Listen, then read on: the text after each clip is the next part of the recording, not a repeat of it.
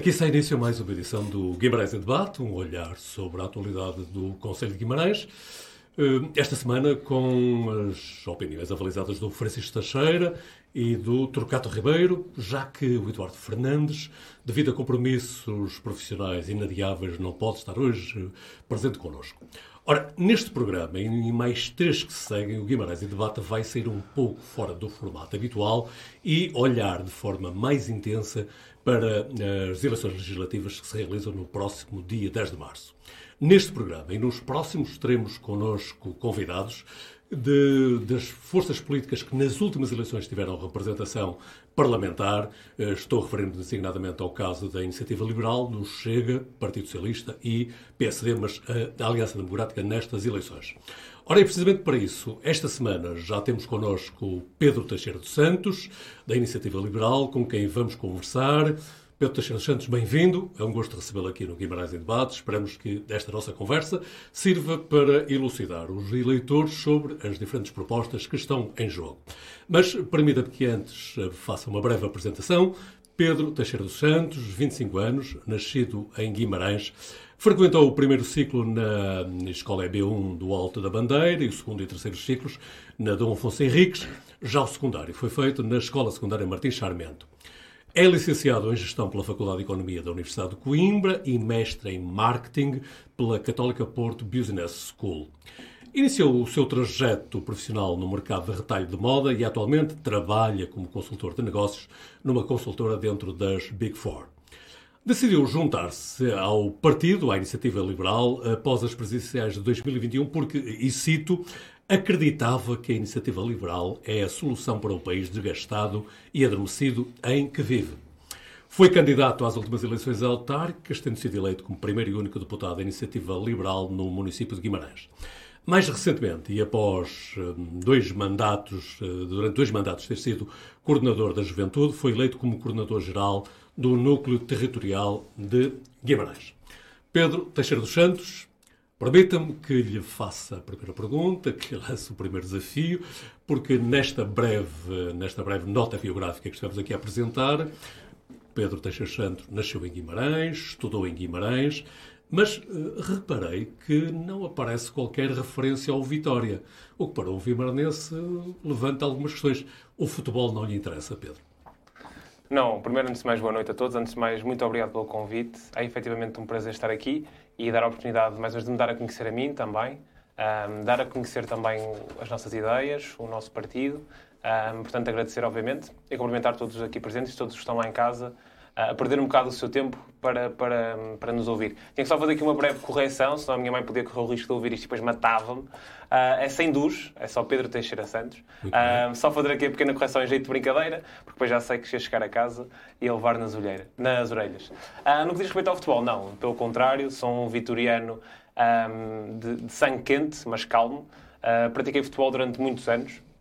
Uh, efetivamente, quando entrei para a universidade, tive também um entorse e uma ruptura de ligamentos de tornozelo, o que me impediu de, de continuar. Joguei por vários clubes daqui do, do Conselho, joguei no Pevidém, joguei no Trocatense, uh, terminei a minha carreira, se é que podemos sequer chamar isso, uh, no Tabadelo já em fim de linha. Uh, portanto, tive, fui muito feliz enquanto jogava futebol.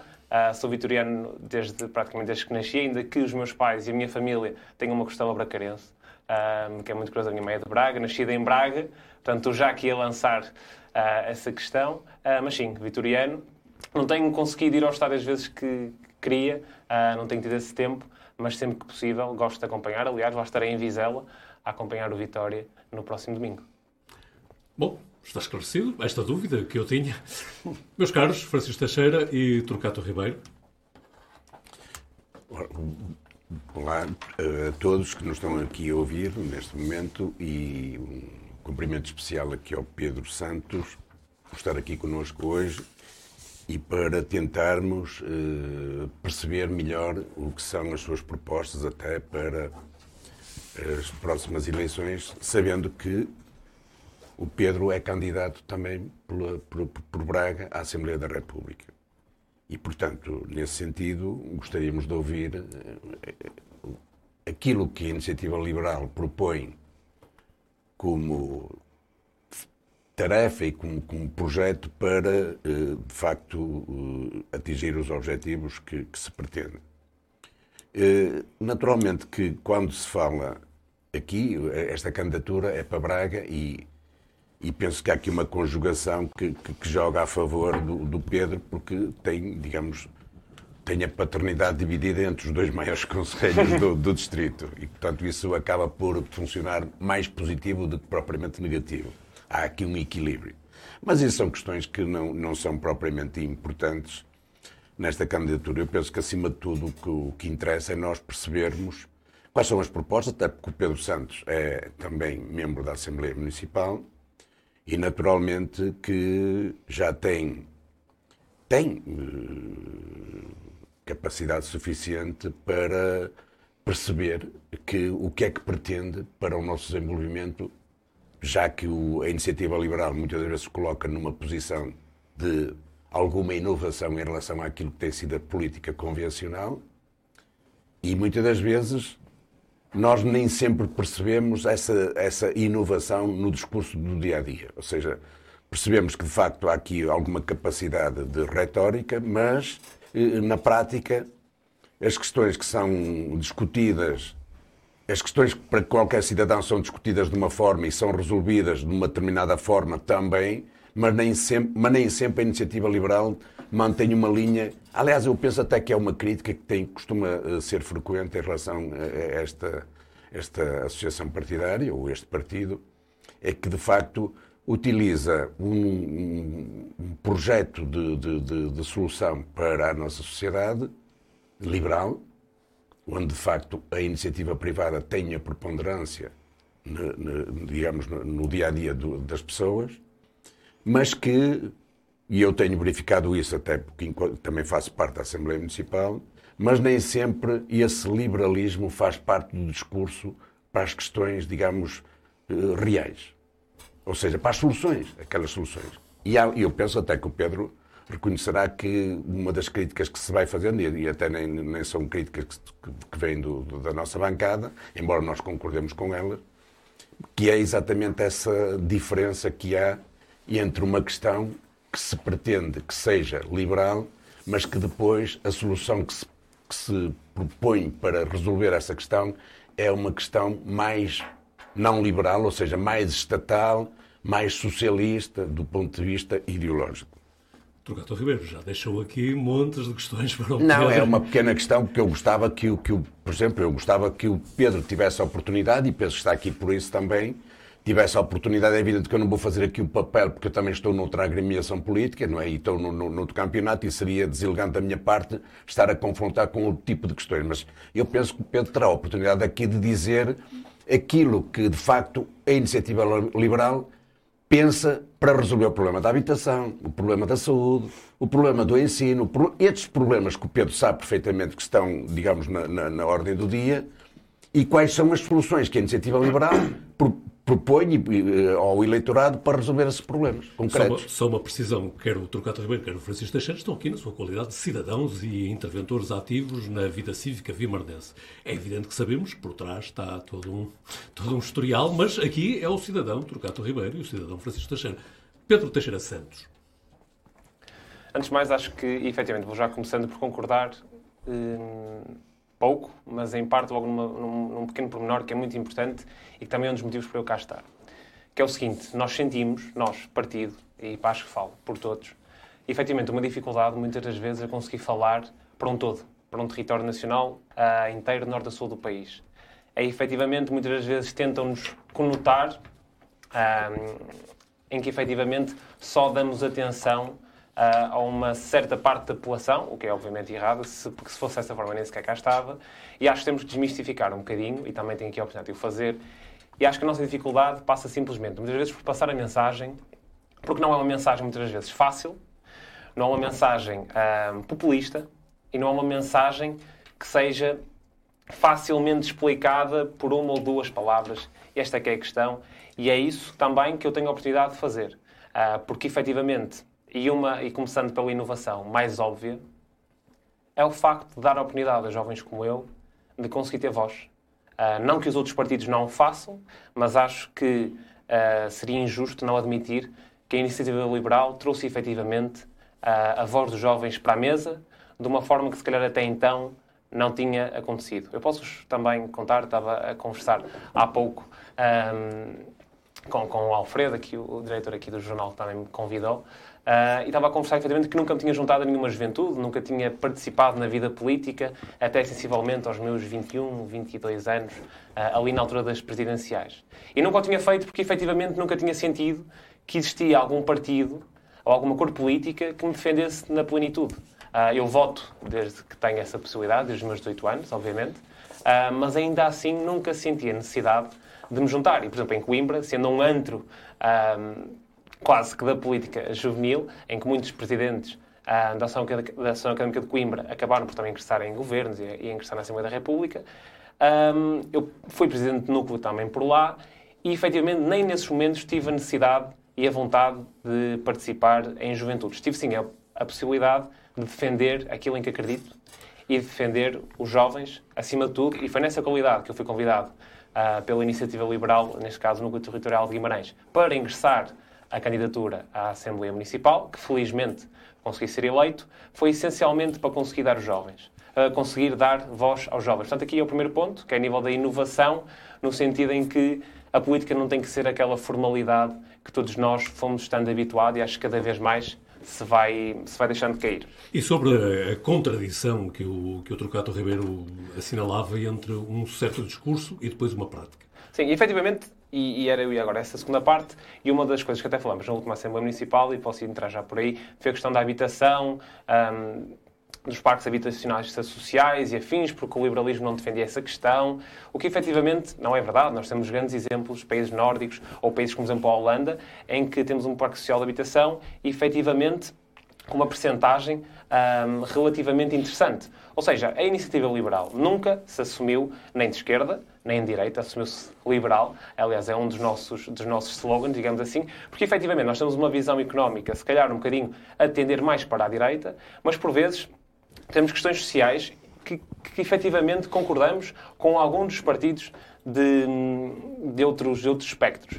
Porque, efetivamente, aquilo que nós estamos cá a fazer, e foi por isso também que este partido foi criado, foi para proporcionar mais oportunidades, foi para proporcionar que, efetivamente, todos os portugueses, e especialmente os vimaranenses, tinham a oportunidade de crescer, de ter oportunidades, de se desenvolver, de criar riqueza e ter boas condições neste mesmo país. E, efetivamente, é algo que é transversal, tanto a nível nacional como a nível municipal, a questão da saúde, a questão da habitação, a questão da educação, efetivamente têm sido problemas gigantes em que a IEL já apresentou diversas propostas e, efetivamente, tem uma visão muito clara sobre as mesmas, que é, acima de tudo, e falando principalmente da parte da saúde e da educação, há uma questão da competitividade.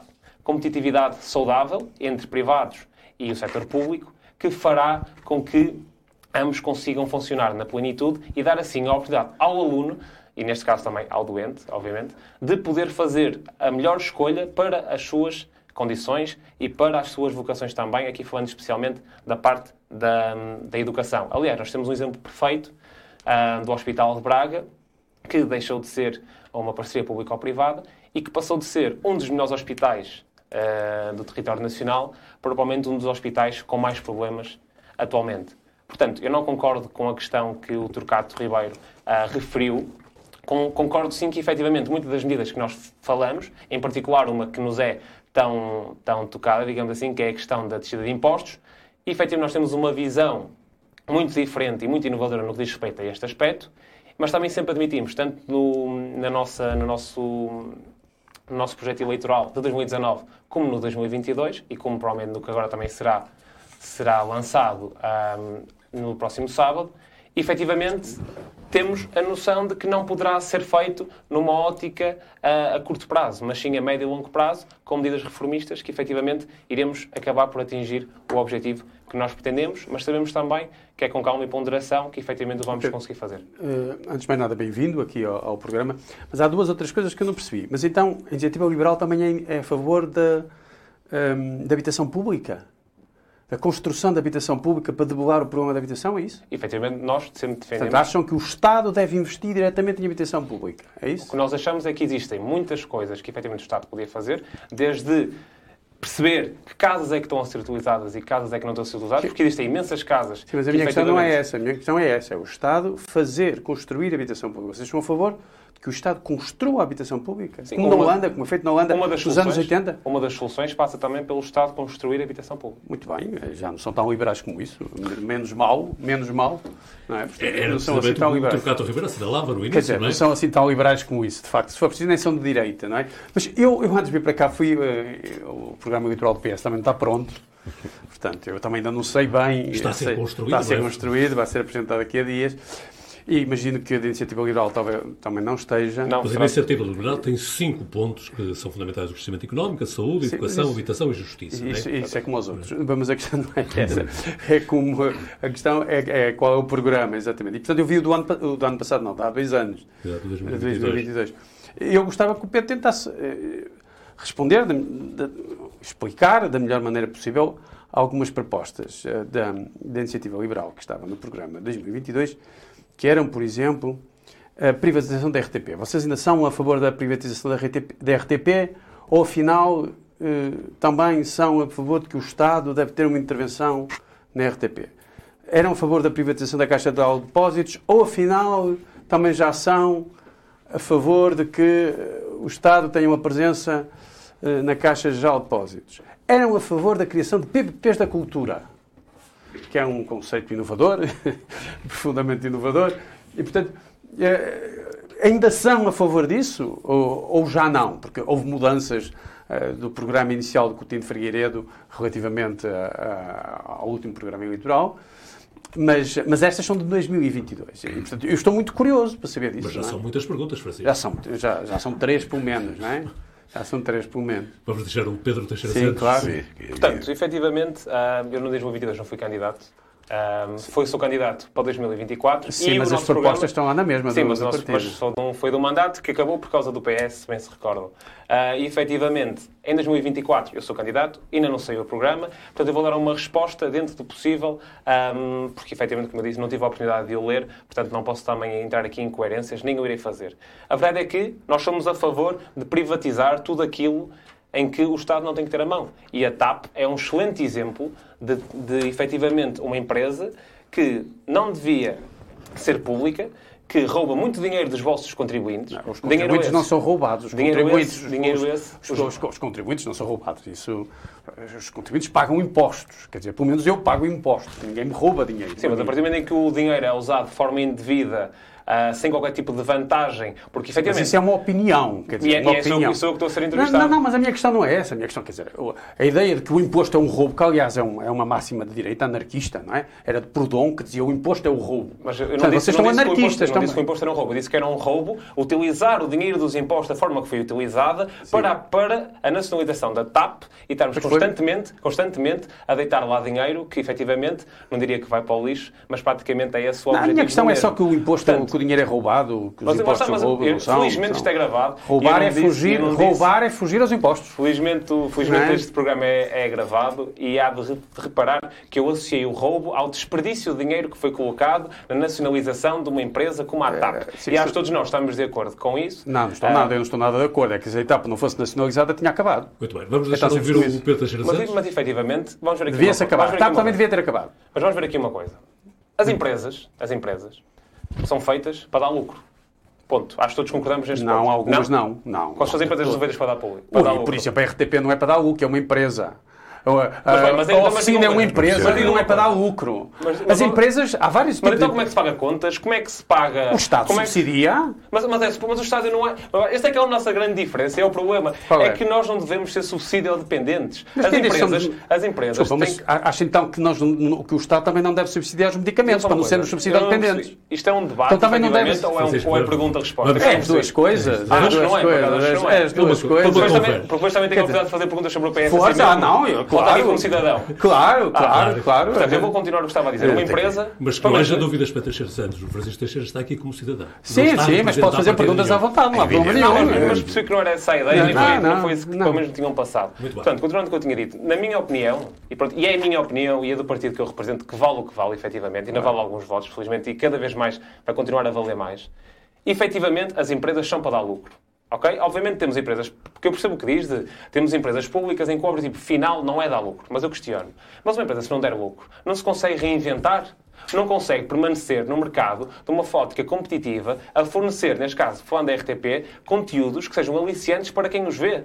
Temos, temos, tem que se pagar salários, tem que se pagar uma série de contas. E isso só é pago os contribuintes, os contribuintes. Mas preferencialmente com lucro. Nós não podemos, então, na sua ótica, ter empresas públicas, mas que possam dar lucro também. Claro, claro. Ou vamos sim. sempre assumir que as empresas são públicas não. e que não são bem geridas ao ponto de não conseguirem dar Preferencialmente lucro. darem lucro, mas se não Porque o derem grande lucro... problema do nosso país, o grande problema do nosso país, Não se pode abater as o grande porque problema do nosso lucro. país é dar responsabilidade a quem não está pronto para as ter. Não, esse não é- o não grande- é disso que eu estou a é o- falar. Mas é, mas é isto, porque efetivamente Sim, as mas não é empresas é públicas não dão relevante. lucro, porque muitas vezes quem está à frente dessas mesmas empresas é pessoas sem com Mas sem isso é noção- conversa geral. Mas isso é não, não é conversa geral. Não é conversa geral. Não, claro. Eu estou a falar em particular de um sim. caso. Você deu-me deu aqui três exemplos. Uma RTP, Caixa de Depósito e PPD da Cultura, que estava no programa 2022. O que eu fiz foi que eu posso falar daquilo que efetivamente irá, que poderá vir a ser apresentado, daquilo que nós temos até então. Sabemos de um caso que é muito semelhante a este, está relacionado, está está relacionado com a divisão entre, ok, privatizar ou nacionalizar a TAP, e é desse caso que estou a falar que acaba por englobar isto também. Portanto, o que eu lhe quero dizer é que há muitas empresas,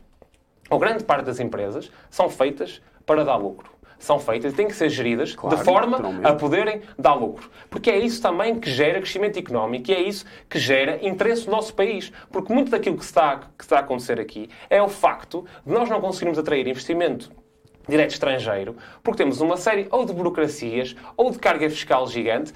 E... Não é verdade. Portugal está, tem temos? uma carga fiscal abaixo da média da União Europeia. Ah, é? É, É? absolutamente. Então, porque não Absolutamente. conseguimos, conseguimos trazer Sim, mas não é por causa disso. Mas não, Não é é? por causa disso. Não é? Portugal tem uma carga fiscal abaixo da média da União Europeia. Então qual é, que é a carga fiscal das empresas atualmente? Então diga-me. Não, desculpa, a questão não é essa. Mas qual é que carga é? Então, então diga-me Se é baixo, qual é que é? não, desculpa, não é isso. Não me sabe dizer qual é que é?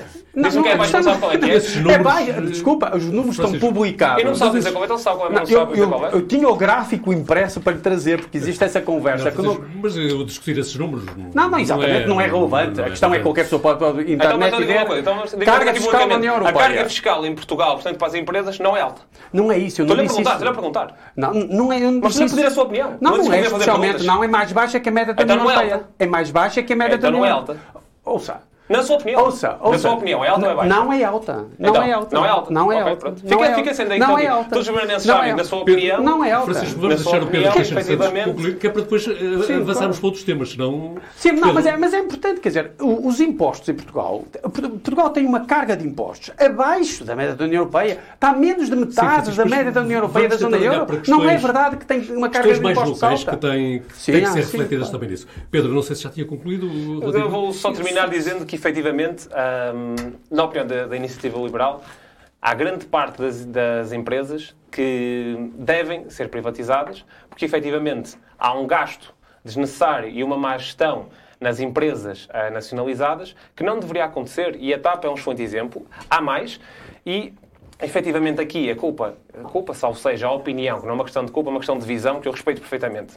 Não é apenas do Partido Socialista, ainda há poucos dias saiu uma notícia que o Bloco de Esquerda defendia a, a nacionalização do CTT, que é outro exemplo que, na nossa opinião, não faz sentido nenhum, em que, efetivamente, o foco deve estar em que as empresas são feitas para dar lucro, têm que ser bem geridas. Se não o são, e acabam por se deixar cair, e, efetivamente, não têm capacidade para continuar, é o que é. Faz parte do mundo, do mundo competitivo, saudável, em que temos que ter os melhores para conseguir fazer o melhor.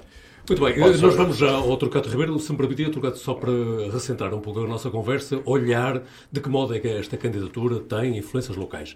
O Pedro Teixeira Santos, permite-me que recorde força. aqui declarações de Olga Batista, que é a coordenadora do Núcleo de Braga da IEL, dizia, em declarações reproduzidas pelos jornais de hoje ou de ontem, não tenho bem certeza, a IEL, a Iniciativa Liberal, representará a região de Braga na Assembleia da República, irá pensar e agir daqui para Lisboa e não o contrário. Ora, está aqui uma ótima frase, Pedro, mas eh, objetivamente o que é que isto significa? O que é que se pretende com esta ideia de que vai agir daqui para Lisboa e não de Lisboa para aqui? Sim, há, há muitas questões que, hum, que efetivamente são, são de âmbito não só municipal, também distrital e que acabam por ter um impacto nacional importante. Há logo uma que me vem à cabeça e acho que, que é inegável, que é a questão da mobilidade.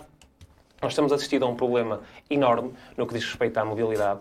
Ah, é completamente inadmissível ah, alguém queira ir de Guimarães para Braga em que não tenha, por exemplo, um comboio ou uma rede de comboios direta, ah, em que demora imenso tempo pa- para lá chegar, muitas vezes até A duas horas. Iniciativa Liberal não defende o BRT. Não, É uma solução de ferrovia. Não, aqui o que nós defendemos, acima de tudo, é efetivamente mobilidade para todos, de uma ótica simplista, em que efetivamente seja notório hum, a capacidade e a facilidade que nós temos que ter entre ir de um lado para o outro. Porque, na nossa opinião, a questão da mobilidade é uma questão fulcral, não só para o crescimento económico, mas também para o desenvolvimento da população, em que nós iremos conseguir facilitar que pessoas de Guimarães consigam trabalhar em Barcelos, consigam trabalhar em Braga, consigam trabalhar, uh, seja onde for dentro do Distrito de Braga, com muito maior facilidade e, efetivamente, a mobilidade está um, é um dos nossos pontos fulcrais e é uma das coisas que nós defendemos, não só municipalmente, mas também uh, distritalmente, de forma a conseguir unir os principais pontos do quadrilátero. Depois a questão também da saúde, Efetivamente, eu tive a oportunidade de o referir há pouco. Pedro, mas permita-me ainda no, no, caso da mobilidade, o regresso do Alfa a Guimarães é algo em que a Iniciativa Liberal se vai empenhar, que o Pedro, se for eleito, se vai empenhar. E eu, eu, aí nem falo tanto da Iniciativa Liberal e falo diretamente do Pedro. E digo-vos do Pedro porquê. O Pedro estou em Coimbra, como referiu inicialmente, e efetivamente o Pedro, na altura, havia uma parte do enquanto estudava que tinha a possibilidade então de ir de Alfa até Coimbra, e essa possibilidade acabou. Felizmente haviam outros meios, fossem autocarros, fossem boleias de amigos, mas efetivamente é um problema que eu, particularmente, um, e temos essa sorte da iniciativa liberal de poder defender as nossas convicções, claro que dentro daquilo que seja o espectro político que nós defendemos, mas é, um, é uma questão particular e pessoal que a mim me atingiu na altura, enquanto estudante universitário.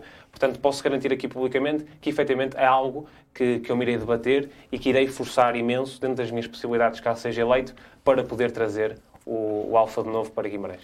Ainda havia aqui mais questões relativamente a esta questão de agir a partir de Guimarães, mas uh, Trocato Ribeiro também certamente terá questões a colocar. Provavelmente. Há aqui, há aqui questões que, de facto, nós não estamos de acordo. Eu não estou de acordo com, com, com o Pedro, eh, com, todo, com toda a naturalidade, como, se poderá depreender em relação a, a, nosso, ao nosso posicionamento. Eh, mas eu gostava de saber uma coisa. Ouvi aqui o Pedro eh, dizer que, que as empresas têm que dar lucro.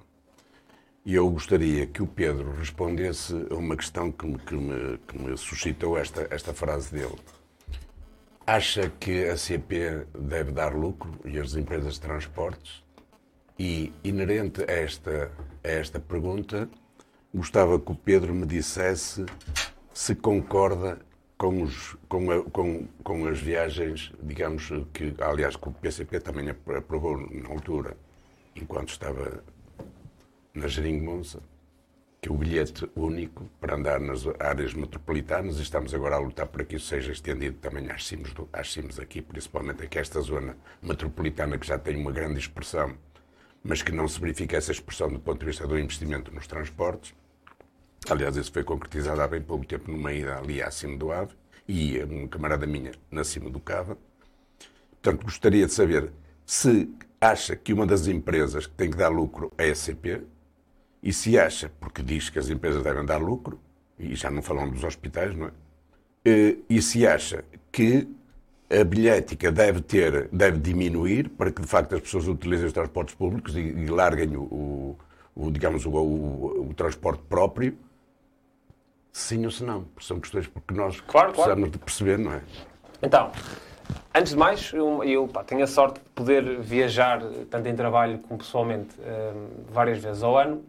É uma coisa muito curiosa, que até é um bocadinho hipócrita, e aqui falo contra mim, que é a questão de que quando nós vamos a outros países, temos todo o fascínio e toda a vontade de apenas frequentar e utilizar os transportes públicos. Acho que acaba por ser comum à generalidade da população. E muitas vezes eu perguntava-me porquê que em Portugal nós não fazemos isso, eu também não faço, a maior parte das vezes uso o meu carro pessoal para me dirigir de, de ponto A para o ponto B. Portanto, indo de encontro à questão da, da CP, obviamente que, tal como eu referi há pouco, o objetivo, uh, ou o principal propósito de uma empresa tem que ser o dar lucro, e o DCP efetivamente também teria que o ser, mas acima de tudo é de prestar um bom serviço. Porque se nos derem a escolher, porque é possível prestar bons serviços e dar lucro. Aliás, as empresas que prestam bons serviços e conseguem trabalhar de uma boa forma e ter uma boa gestão, obviamente são as empresas que também acabam por conseguir dar lucro. Agora a questão é muito óbvia. E aqui até voltamos à questão da privatização. Que efetivamente existem imensas empresas, hoje em dia de transportes, que praticam preços muito mais baixos que o preço da CP. Portanto, indo de encontrar a pergunta que me fez, obviamente que eu acho que os preços que são praticados atualmente são eu não vou dizer ridículos, mas quase, quando comparado, como por exemplo, temos casos de, por exemplo, a Flixbus, ainda que não seja um, de comboios, obviamente, mas que faz as mesmas viagens, em que às vezes temos viagens a fazer Porto-Lisboa a começar nos 5 euros. E não se justifica uh, pagarmos quase 5 vezes mais, ou até vezes 6, por um bilhete que faz exatamente o mesmo trajeto e que muitas vezes até acabam por demorar ao mesmo tempo, porque todos nós sabemos que associado à ACP há questões de atrasos, há questões de mau funcionamento, uh, até de corte em linhas, como foi o caso de agora, de agora não, de há uns anos atrás, do Alfa não chegar a, a, aqui a Guimarães. Portanto, efetivamente, o que eu quero dizer com uma empresa dar lucro está intrinsecamente associado ao facto de funcionar devidamente. Porque nada nos interessa uma empresa dar, dar lucro, mas não conseguir satisfazer as necessidades da população que procuram esses mesmos serviços.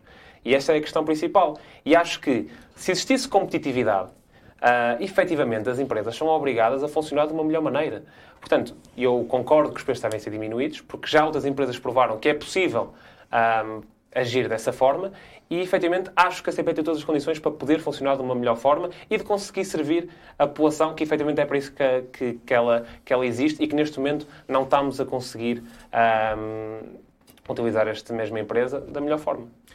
Antes de, abrirmos, antes de abrirmos a outros, outros temas em debate, deixe-me regressar, Pedro Teixeira Santos, novamente à mobilidade, eh, mais concretamente a mobilidade local.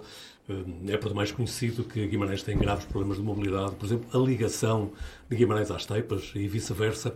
Eh, o Pedro Teixeira Santos, enquanto deputado na Assembleia da República, estaria na disposição de patrocinar uma solução, um financiamento que permitisse uma, uma solução para a ligação entre Guimarães e as Teipas, por exemplo? Se é que, enfim, acha que é necessária essa ligação. Mas às vezes vai de encontro à questão da mobilidade, acho todos os pontos possíveis e imaginários que possam ser ligados por um, transportes públicos que efetivamente devem existir. Agora também, e seria um bocadinho até mesmo hipócrita da minha parte se garantisse, da mesma forma que eu fiz há pouco com o Alfa, que iria ser esse patrocínio. Eu, caso seja eleito, sou eleito como deputado nacional, obviamente pelo um círculo eh, distrital e efetivamente o foco estará numa, forma numa fase inicial em conseguir fazer o melhor para o meu país, numa fase secundária o melhor para o meu distrito e obviamente depois numa fase terciária o melhor para o município. Portanto, efetivamente, o principal objetivo, uh, todos aqueles que estão neste momento pelo Distrito de Braga um, a fazer tudo para serem eleitos, obviamente, e a trabalhar nesse sentido, terão como foco a mobilidade no que diz respeito ao Distrito, mas numa ótica mais ampla, o que não descarta, obviamente, essa questão mais uh, local, mas efetivamente acredito que o foco inicial seja o país e logo a seguir o Distrito não estará disponível então para patrocinar uma espécie de um grupo parlamentar de Guimarães na Assembleia da República, ou seja, uma união dos deputados que vêm de Guimarães e que pode de alguma forma influenciar decisões a nível local. Tudo aquilo que seja feito para melhorar a vida da população poderão contar comigo. É só isso que eu posso garantir. Francisco Teixeira. Na Assembleia da República, os deputados não. Não são locais. Não, não, não, não, fazem. Não arranjam dinheiro para as obras entre as Taipas e Guimarães, não é, António? Francisco Não é? Ambos Obviamente, isso, mas é? provavelmente também farás o favor de reconhecer que alguns dos discursos têm sido produzidos ultimamente por candidatos que Sim, vem de Guimarães. Mas, uh, mas se produzem, produzem mal. É porque... Teremos a oportunidade também. Exatamente, se produzem, produzem Obviamente, mal. Obviamente, qualquer pessoa sabe que os deputados são dizer... deputados da nação. Não, não é por causa mas é, disso. Mas é sobretudo, Francisco, partindo até da, da, afirmação da coordenadora de Braga da Iniciativa Liberal, que dizia que ia pensar o país a partir de Braga. Pois, isso faz sentido nenhum, é evidente. É uma retórica. É uma retórica que Muito muitos. Bem. É... Vamos então ao nosso convidado, Francisco. Não, mas queres. Não, não, estou vontade. Tem, tem estou a dizer que isso é uma retórica que, que muitas vezes os candidatos usam. Que agradar vão depois a, a, agradar ao povo, ao eleitorado. Eu acho que este não é um momento para essas, hum, para essas facilidades. Quer dizer, nós estamos num momento que não é um momento de facilidades. Os deputados não têm poderes executivos. Nem podem definir quais são as obras, nem quais são os valores orçamentários específicos para a obra X e a obra Y. Os deputados não têm esse poder. Quem não, pode fazer isso é o governo. Não tem poder de influenciar. Não, tem poder de influenciar, podem, até eu tenho, podem, até tu tens. Podem indagar a, a tutela podem, lá. Podem, podem chateá-los, perguntar. Então vamos aproveitar do Não, podem fazer isso. Agora, eles não podem fazer isso. Quer dizer, eles não têm poderes executivos. É preciso que as pessoas que isto fique claro. Porque senão, qual é a questão? Fica-se com a percepção de que as pessoas não vão para lá fazer nada. Porque, vamos ver, um deputado não é um Presidente da Junta nem é um Presidente da Câmara que é quem tem essa função específica de fazer as obras e de, e de, e de tentar convencer diretamente os, os, uh, os governantes nacionais uh, a arranjar dinheiro no orçamento nacional para executar essas obras. Agora, essa retórica é habitual, mas é preciso ter muito cuidado com ela, porque senão deslegitima-se a função deputado. Então, Há muita gente que utiliza, devo dizê-lo, devo dizer de todos os partidos. não é uma questão apenas Sim, mas o Pedro, o Pedro também não, não digamos, foi, foi, foi coerente na resposta. Não, mas eu nem estou, nem estou, nem, nem estou a referir-me uh, especificamente a isso. Não, eu acho que não, que não é, que não é claro. Não, não eu acho muito importante porque, uh, porque não podemos criar expectativas que depois as pessoas não podem cumprir. É muito grave, é perigoso, não é? Portanto, depois as pessoas desconfiam disto tudo. Eu não vou pedir aos deputados que arranjem uh, dinheiro para as obras locais, porque senão eles não vão cumprir, vão falhar. Todos os deputados vão falhar, não há nenhum que vai cumprir. Bom, mas no caso do discurso da iniciativa liberal, eu acho que existe aqui uma enorme hibridez, não é? Uma enorme hibridez. Eu não percebo bem, não é? Eh, porque uh, não percebo bem se as empresas públicas devem dar lucro, se não devem dar lucro, se devem subsidiar os preços, se não devem subsidiar os preços. Um, eu não percebo bem, a sério, do, do, do, do que está aqui em causa, do, do discurso do Pedro. Eh, eu, eu, eu não, não vejo nada disto claro, porque é evidente que eu quero, eh, eu quero, porque sou socialista, é? eu quero que sou socialista, que a CP subsidie os preços se for necessário subsidiar os preços. Se for necessário subsidiar os preços. Se puser preços razoáveis que não precisem de ser subsidiados, melhor ainda, não é? Facilita que liberta recursos do Orçamento de Estado para, para outras vias. Uh, mas, mas eu quero que o faça, porque para mim o lucro não é o essencial de algumas empresas. Uh, não é o essencial. Mas se der lucro, melhor. Mas se não der lucro, a empresa, a empresa até certo limite e com, certa, com certo enquadramento, a empresa pode continuar a ser estruturante para o país, que é justamente o caso da TAP. Que é o, é o caso, é o caso absoluto Pedro, da TAP. A questão para o Pedro. Que acho que é que eu explique melhor, efetivamente, de uma forma mais concreta. Não, já percebi bem. Não, já percebi bem. É que eu posso numa frase tentar... Não, numa frase ainda é melhor. Mas eu faço outra pergunta concreta, então. Numa frase então ainda é mais fácil. O, o Pedro, uh, o Pedro não, a Iniciativa Liberal, em 2002, que é a minha referência, 2022 mais exatamente, defendia a abolição do IMI. Defendia a abolição do IMI. Um, para quem paga em mim, como eu, e provavelmente o Pedro, ou a mãe, e, eu. e tu, uh, toda a gente gosta de abolir impostos, não é? Um, mas como é que se poderia. Um, como é que se poderia. Uh, uh, ressarcir as autarquias da receita do IMI, que é uma das principais receitas municipais para efetuar obra pública? Pronto. Efetivamente. Um... Ou, ou, não é a favor da, da, da da, da, iluminação do IMI. Começando, começando na, primeira, na primeira parte, e só para deixar mesmo claro, efetivamente, a nível de intervenções, eu quando fui da CP nem, nunca sequer no momento toquei no ponto do Estado. Mas eu vou tentar ser o mais pragmático possível. Nós defendemos um Estado, se necessário, interventivo, mas que não forneça os serviços. Acho que isto permanece claro. Ou seja, no caso exemplo da TAP, um caso muito simples. O Estado podia muito bem oferecer, oferecer, salvo seja, criar as condições para qualquer empresa, fazer CP ou outra qualquer, conseguir usufruir dos carris para fornecer o serviço, mas isso não implica que quem fornecesse o serviço fosse do Estado. É tão simples quanto isto. Tanto é que eu nunca sequer falei, quando, quando referi uma questão da redução de impostos, o que eu de impostos não, desculpe, de preço do bilhete, o que eu referi foi que existem muitas empresas hoje em dia que praticam preços seis vezes mais baixos e que são empresas privadas. Não, não há nenhuma, não há, aliás, um dos, um dos problemas da CP é justamente não, não, que a CP é municipal. Está bem, mas então não podemos comparar a Flexibus, essa é uma das questões. Não podemos comparar a Flexibus com a CP, porque são dois serviços completamente distintos, que funcionam em lógicas completamente distintas. Não, mas, partir, mas, mas por... Não podemos comparar. Não podemos comparar, porque uma são comboios, outras são autocarros. Sim, mas o objetivo é levar do ponto A ao ponto B Sim, da melhor forma possível, da mais rápida, mais confortável, com o menor possível. Mas a infraestrutura é completamente diferente, a infraestrutura é completamente diferente, o custo da infraestrutura é completamente diferente, o serviço é completamente distinto. Mas daí então darmos a oportunidade dos privados fazerem esse mesmo serviço. Porque tem essa pessoa que havia, que, que havia inúmeras empresas com vontade de vir para cá. E, e vai acontecer. E, Quer dizer, empresas que possam sim, competir com a CP, eu não vejo mal nenhum nisso. Sobre a questão do IMI... Agora, não podemos é comparar os autocarros com a CP, quer dizer...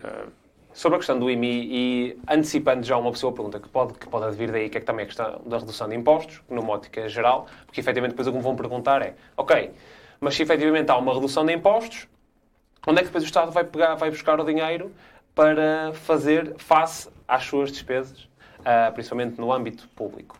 Portanto, acho que uma acaba por estar interligada Sim, claro. com a outra. E, efetivamente, para haver crescimento económico, isto é a nossa opinião, e se tiverem uma opinião diferente neste, neste pá, não é uma debate, é uma conversa, eu também gostava de ouvir qual é que é, qual é, que é a sua opinião. E, efetivamente, para haver crescimento económico numa ótica imediata, tem que haver uma redução de impostos. Isto é óbvio, na nossa opinião e na nossa forma de ver as coisas e na opinião de grande parte dos países mais desenvolvidos que optam por medidas liberais e que acabam por fazê-lo hum, dessa forma. Portanto, efetivamente, para haver crescimento económico, com esta redução de impostos, obviamente que também, e indiretamente, percebemos que o Estado acaba por ter um montante menos inferior, digamos assim, pelo menos numa ótica hum, direta e a curto prazo, para conseguir fazer face então a estas despesas. O que também nos leva a perceber que as despesas que o Estado tem não, não são despesas reais. Ou seja, no sentido em que tem que haver uma melhor gestão, tanto de recursos como uma gestão interna, para fazer face a esta redução. Ainda hoje saiu uma notícia, hoje ou ontem, uma notícia no SAP, em que dizia que em 2022 houve 76 mil milhões a, a fundo perdido, que efetivamente despesa pública que não sabe de onde veio, nem sabe onde foi. Isto é um pequeno exemplo em que a iniciativa liberal se debate em que nós somos um partido das contas certas, em que efetivamente não é o Partido Socialista que é o partido das contas certas, nós somos um partido que defende a redução de impostos, mas garantindo a funcionalidade de forma correta uh, do nosso país. Porque lá está, nenhum partido consegue garantir e de uma forma imediata crescimento económico sem ser com a redução um, de impostos. Eu, eu não estou a entender. Portugal teve em 2023 um crescimento do PIB superior à média da União Europeia, 2,3, já está certificado por todas as instituições internacionais. Superior à média europeia. Ok? Superior. Tem uma taxa de impostos inferior à média europeia. E querem ainda descer mais. Eu não estou a perceber, mas, mas então, nós crescemos mais neste momento. Neste momento. Não, não quer dizer que tenha sido nos outros anos. Hein? Claro que não foi. É entendido. Mas neste momento, nós temos uma taxa de crescimento do PIB superior à média europeia. Temos uma uma descida da dívida que é superior à média europeia. Pela primeira vez, pela primeira vez, pela primeira vez na história de Portugal, na história integral de Portugal, há um orçamento que tem uma redução real, eh, mais uma redução da dívida em proporção do PIB. Pela primeira vez. Bom, se isto não é contas certas, eu não sei o que é que isto é contas certas. Quer dizer, eu penso que o Pedro, na sua, na sua geração, não se recorda de ter um orçamento, não houve desde que o Pedro tem direito a voto, desde que o Pedro anda no ensino secundário, não há um único orçamento com uma dívida inferior a 100%.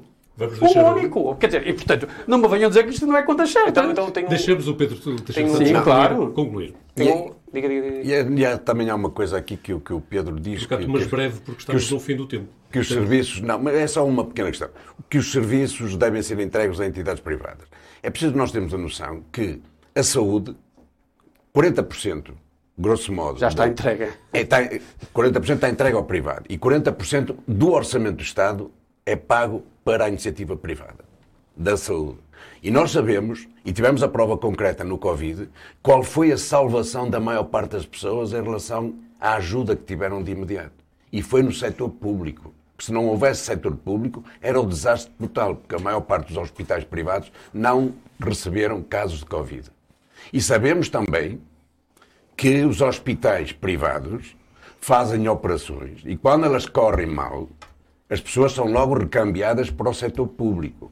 Portanto, a grande almofada que este país tem, ainda bem, é exatamente no setor público. O setor público cuida de todos da mesma forma, sendo rico ou sendo pobre.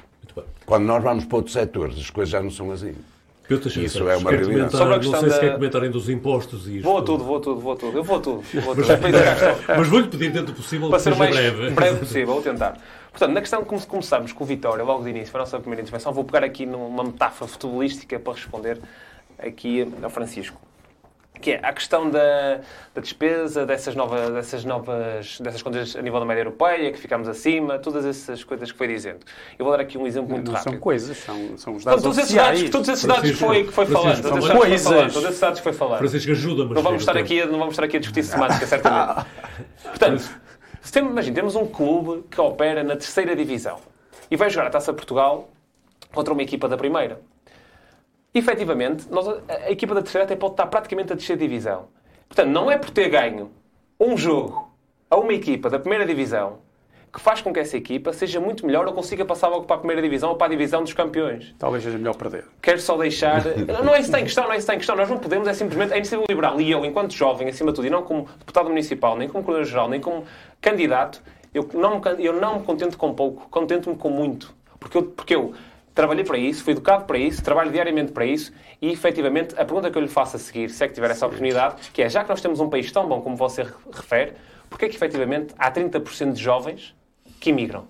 Eu não disse que tínhamos um, um país tão bom. Não, mas primeiro. contas fantásticas, Não, sempre acima da média europeia. Fiz, Porquê é que há cada vez mais jovens Não, não, não a emigrar? Não por será- várias razões. Não será porque se por prevê várias que, o- razões. que, o- que por os várias razões. Por várias razões. Entre elas, porque não Porque há os, cá. os impostos são tão baixos, não percebo. Ah, são- Não, são- os ordenados são baixos. que Os é que eu ordenados são baixos. E entre elas, Os- os ordenados são baixos. os salários são Porque não baixos. se conta com o ordenado para o crescimento económico. E entre Também é elas- uma forma de, de subir. óbvio. Então como é, que vamos é subir, essa. como é que vamos subir os salários? Que é, Como é que vamos subir o aumento- salário? de- Então não é possível subir o a salário. competitividade. Não, Como é que até, vamos subir o até há empresas que, que- que se propuseram a subir o salário. Mas como é que vamos então para subir os salários? É subir o salário. Mas como? Olha, desde Como é logo subimos? reduzindo os lucros dos patrões, Francisco, por Francisco, exemplo. Francisco, vamos, vamos deixar o nosso Distribuindo a riqueza. Francisco, Distribuir a riqueza é vamos, a questão é vamos, simples. vamos dar a palavra ao nosso convidado. Sim, mas sim, é sim, para sim, isso, sim, mas sim, sim. diretamente eu ia Para isso, Faz um bocadinho de confusão. Temos atualmente. ahm, somos um, um dos países que está cada vez mais aproximado da causa ah, da União Europeia. Ah, temos um- uma carga fiscal brutal para empresas e para, e para jovens.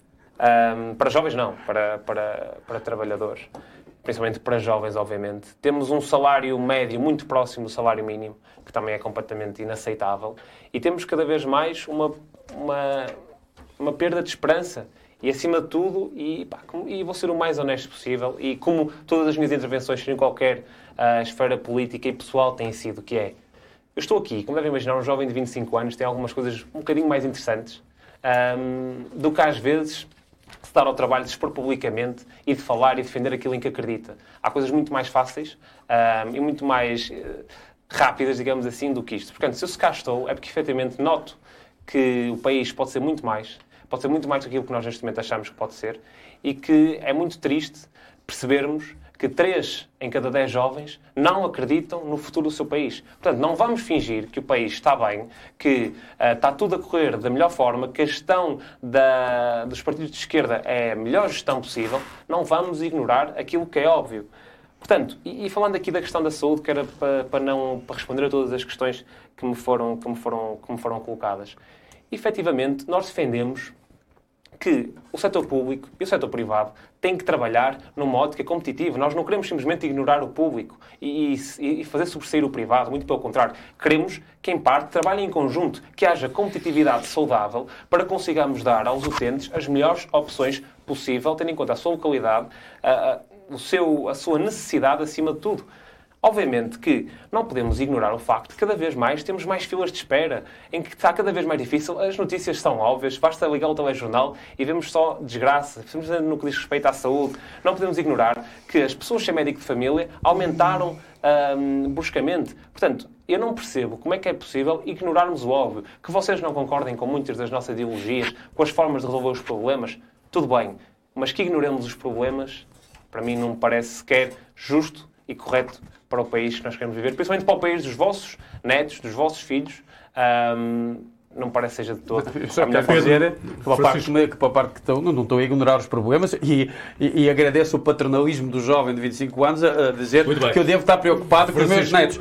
Mas, não vamos abrir outra já. Não, Tem paciência, não, mas- Francisco, mas é que não dá. Pois não é, temos tempo. tempo, não temos é. tempo. Não, mas, mas, mas- mas seria dizer- bom dizer que, pelo menos, esta questão de ser-se jovem é uma questão de tempo. Quer dizer, isso não Então quer não dizer nada. pouco Quer jovem, dizer, as pessoas não têm é. estatuto de é- ser é a jovem. As pessoas não têm- a Nós também temos mais coisas para fazer Teixeira, sem ter Só 25 Francisco anos. Teixeira, Vamos, vamos concluir. Eu não tenho, não tenho uma pergunta para fazer ao, ao Pedro Teixeira Santos. Tenho antes um desafio. Imagino, Pedro Teixeira Santos, que eu sou um eleitor que estou a, a seguir este programa. Convença-me a votar na Iniciativa Liberal. Num minuto. Nem preciso um minuto. De uma forma muito simples e ignorando qualquer tipo de questão ideológica. Até agora, a gestão dos grandes partidos, dos principais partidos a nível nacional não funcionou. Por que não tentar algo diferente? Pedro Teixeira Santos, 25 anos, candidato pela Iniciativa Liberal no Círculo Eleitoral de Braga às próximas eleições do dia 10 de março. Um vimarnense que diz que foi para a Iniciativa Liberal porque acreditava que a Iniciativa Liberal é a solução para o país desgastado e adormecido em que vive. O Guimarães em Debate regressa na próxima sexta-feira com o representante do Partido Chega, precisamente sobre a mesma temática, as eleições legislativas, 10 de março de 2024.